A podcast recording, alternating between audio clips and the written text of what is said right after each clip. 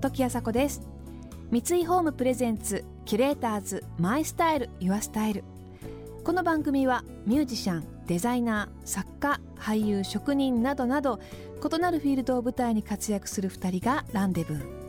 情報があふれる今確かな審美眼を持つキュレーターたちが上質な暮らしに合うアイディアや生き方をシェアしてくれます。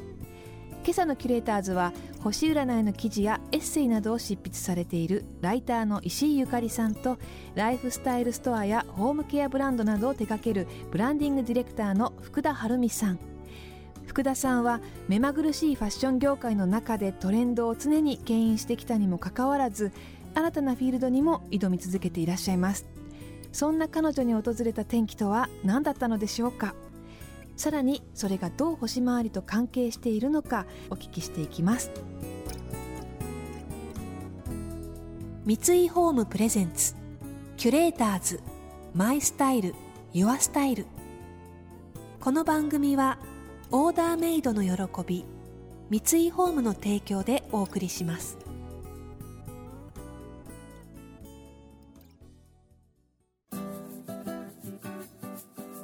福田さん。は肩書きっていうのは今は？今はあのブランディングディレクターっていう名前になっていて、はい、うんと震災前まではファッションディレクターっていう名前だったんですけど、はい、震災後ファッションだけのお仕事をちょっと断っていて、うん、それで、まあ、ライフスタイルとか、まあ、こういう香りのブランドとかをやっているので途中からなんか自分の名刺が違和感があって、うんうんうん、どうしようかなと思って何が自分の仕事なんだろうと思った時にまあいろんな分野関係なくブランディングをしてるのが自分の仕事だからじゃブランディングディレクターでいいんじゃないのかなと思ってブランドディレクターってなんかその一つのブランドのような感じがなんか勝手にしちゃったんでブランディングディレクターっていう名前にすることでいろんなジャンルのお仕事ができるかなと思ってそれに今してます。なんでファッション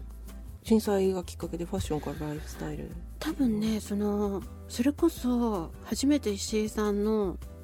年報を初めて読んだ時がそのいろんなところから離れて一回ちょっとリセットしたいっていう時期ででその時から多分ファッションだけの仕事を断るまで数年かかってるんですけど、うん、その間に多分自分の中で行ったり来たりしていてファッションでじゃあ生地選んでてもなんだろうどういうスタイリングで今年は着ようとか今年のトレンドはと思うことにすごい違和感を感じ出していてでももちろんそういう仕事で食べてるしそれを常に求められるから毎週毎週のミーティングで、だからそれはできなくはないからやるんだけどなんか全然自分の温度が上がっていかないっていう、うんうん、昔あんだけ上がったのに全然上がらないしでも今だけなのかも今だけなのかもと思ってても3年やってても上がんなくて、うんうんうん、でその時にパリに行って少しのんびりした生活しながら、まあ、東京に帰ったらまた仕事するんですけど、うん、で東京もやっぱりまた忙しくなったから部屋をパリの部屋を解約して戻ってきて数ヶ月後3ヶ月後に震災で、うんうんうん、特にあの震災直後って自分を飾り立てるとか贅沢するような雰囲気が1年ぐらいまず全然ない、うん、だからちょっとこれは止めようって思って自分のブランドを休憩させたんですよね。でそこからさて何しようかなと思ってであの時外で外食する雰囲気もないし、うん、だからなんか自分で料理は好きだったからより料理作ったりじゃあ買わなくてうちにあるオイルとかで洗剤作れないかなとか、なんかそういうことから始まってあじゃあ1個ブランドをバーって書き出したら、これできるなと思ってでそこで自分で普通にファッション業界だと多分福田晴美ってはある程度ああみたいな感じでアポは取れるんだけど知らないところにプレゼン行こうと。だけど香りの世界とかそういう世界って誰も知らないから普通に電話したり普通にこうとあるオーガニックブランドの総合サイトになんかお客様相談室普通にメールして それでこういうことをやっています。で一度こういうプランがあるので見てくださいってて全然返事とか返ってこないから。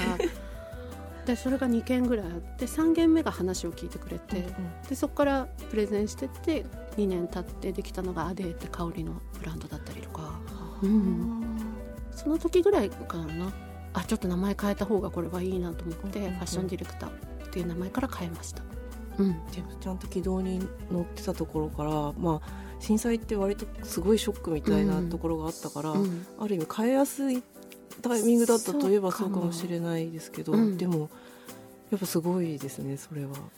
前も話したかもしれないけど私こう911の時にニューヨークにいて、はい。あの現場を経験していてであれをきっかけに離婚したりとかやっぱりすごいねあの人が人生変える時って多分すごいもうそうするしかチョイスがないみたいな、うん。それはあるかもですね。で一回ゼロにしたその時も全部手放して大体手放してゼロになって確かにせ生活もすごくキュッとなるからだけどじゃあ食べていかなきゃ再来月これ収入やばいぞと思った時に一生懸命プレゼンしたりとかする。それはなんか普通うん。に本当食べていかなきゃいけないと思って。時あさこがナビゲートしていますキュレーターズ。今朝はライターの石井ゆかりさんとブランディングディレクターの福田晴美さんとのお話をお届けしています自分の中に生まれた違和感としっかりと向かい合いファッション業界からライフスタイルを扱うブランドにシフトをしていった福田さん。そんな福田さんの人生の転機を石井さんは星回りから読み解いていきます。私やっぱりすごく100%自分がこのブランドやりたいと思ったブランドって失敗してるんですよ。過去に。何個か。自分がやりたいと思うとなんかねやっぱ欲が出ちゃうのかすごいそれ良くなくてで自分でも飽きてきちゃうの疲れてきちゃうっていうか自分が言い出しっぺな割には。でそれが分かったのが334ぐらいだったんだけどその後は逆にこうこれ困ってますとか頼られてきた方が本当に最後まで責任持ってできるなみたいなのがあってあ私こっちの方が向いてるなと思ったことある？なんか、なんかニーズに応えるっていうことがうん、あのなんか乙女座的な世界なんですよね。あのある人が言ってたんですけど、うん。その人も割とクリエイティブな仕事をしてる人だったんですが、うん。自分は絶対にアーティストじゃなくてうん。デザイナーだって言っていてそれは誰かのニーズがないと自分は仕事ができない。自分のイマジネーションとか欲望だけでは何も意味がやった感がしない虚しくなっちゃうんだよね、だから誰かが何かしてほしいとかこういうものが欲しいとかっていう願いがあった時に、うん。それを魔法使いみたいに叶えてあげて、うん。ありがとうって言われるところまでが楽しいみたいな。そうそうそれ大好き。それすっごい大好きかも、そうなんですよ、うん。だから魔法使いみたいなんですよ。結局相手のニーズをただ満たしてるだけじゃなくて、うん。多分シンデレラはそういうドレスになるとは思ってないんですよね。うん。だからシンデレラに魔法をかけてあげた魔法使いは、うん。シンデレラの想像を超えるドレスを作ってるわけですよ。でも舞踏会に生かしてほしいっていうニーズはあるわけですよね、うんうん。でもそこまですごいことになるとは思ってないんですけど、うん。乙女座的な感覚では割とちゃんとしてあげたいっていう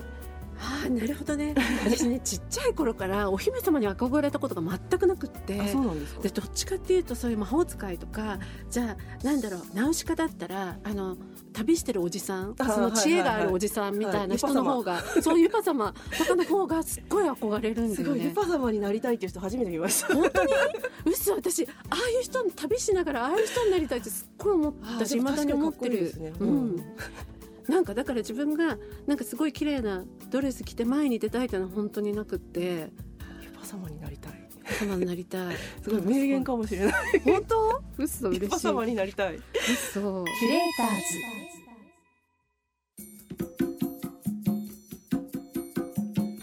時あさこがナビゲートしています。キュレーターズ。今朝はライターの石井ゆかりさんとブランディングディレクターの福田晴美さんとのお話をお届けしています2011年の東日本大震災を目の当たりにした際にいても立ってもいられなかったという福田さん。そんな行動派の福田さんに影響を受け心動かされた石井さんは福田さんに誘われて被災地へ炊き出しに行ったことがありました。あの時は本当にい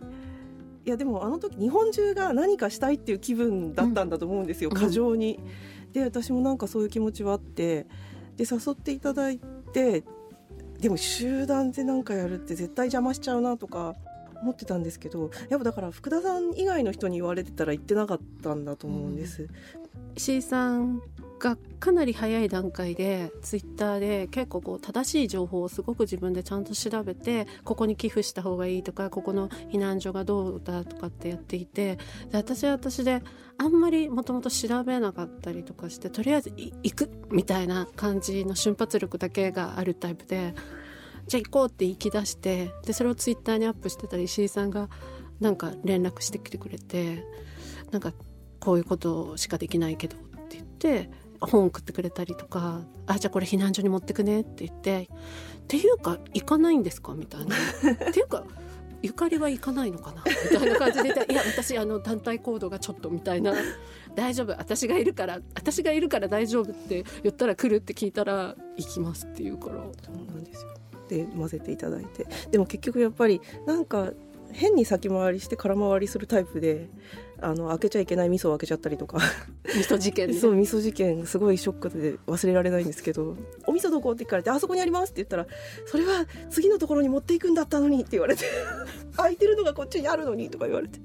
すごく向いてないことを再発見しましたけど。でも向いてないは向いてなりにないなりに行ってよかったなとはすごく思ったんですよね。行った先であの例えば福田さんがデザインされたエプロンをみんなでお揃いでしてたんですけど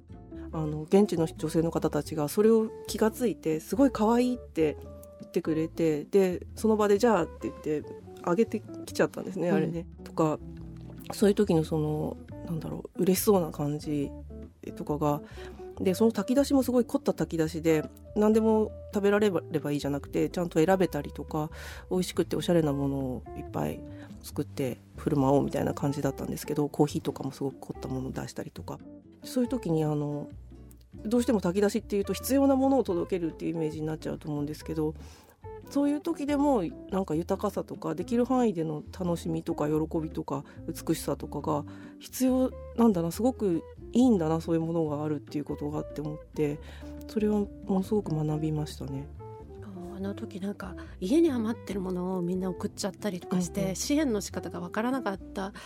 時だったと思うんで今多分みんな分かってるけどその時にやっぱり選んでもらいたいっていうのはすごい私たちのチームの中にあってかその時もお肉かお魚が選べたりとかせめて飛行機ぐらいのことはしようとか あとなんかエプロン欲しいって言われてあそっかこれをあげればいいんだと思ったり欲しいものを渡したいってすごい思いました。キュレーターズ時あさこがナビゲートしてきました三井ホームプレゼンツキュレーターズマイスタイルユアスタイル。今朝のキュレーターズはライターの石井ゆかりさんとブランディングディレクターの福田晴美さんでした、えー、福田晴美さんが震災の時の炊き出しのお話されていましたけれどもお肉かお魚か選んでもらったりとかあとおしゃれなものを提供したいといったことをおっしゃっていて福田さんはこう常に時代や人々の求めるものを繊細にキャッチしてそれに応えたいという心があってそれが彼女の行動力というか、まあ、原動力になっているのかななんて思いました。そして石井ゆかりさんが分析するにまさに乙女座はニーズに応える。ニーズに応えるのが乙女座っていうところでバッチリお二人の話が合いましたね。面白いです。来週もお二人がご登場します。次回はこの大掃除シーズンにも役立つお部屋のセンスアップ術などについてお聞きしていきます。それでは時あさこでした。三井ホームプレゼンツキュレーターズマイスタイルユアスタイル。この番組はオーダーメイドの喜び三井ホームの提供でお送りしました。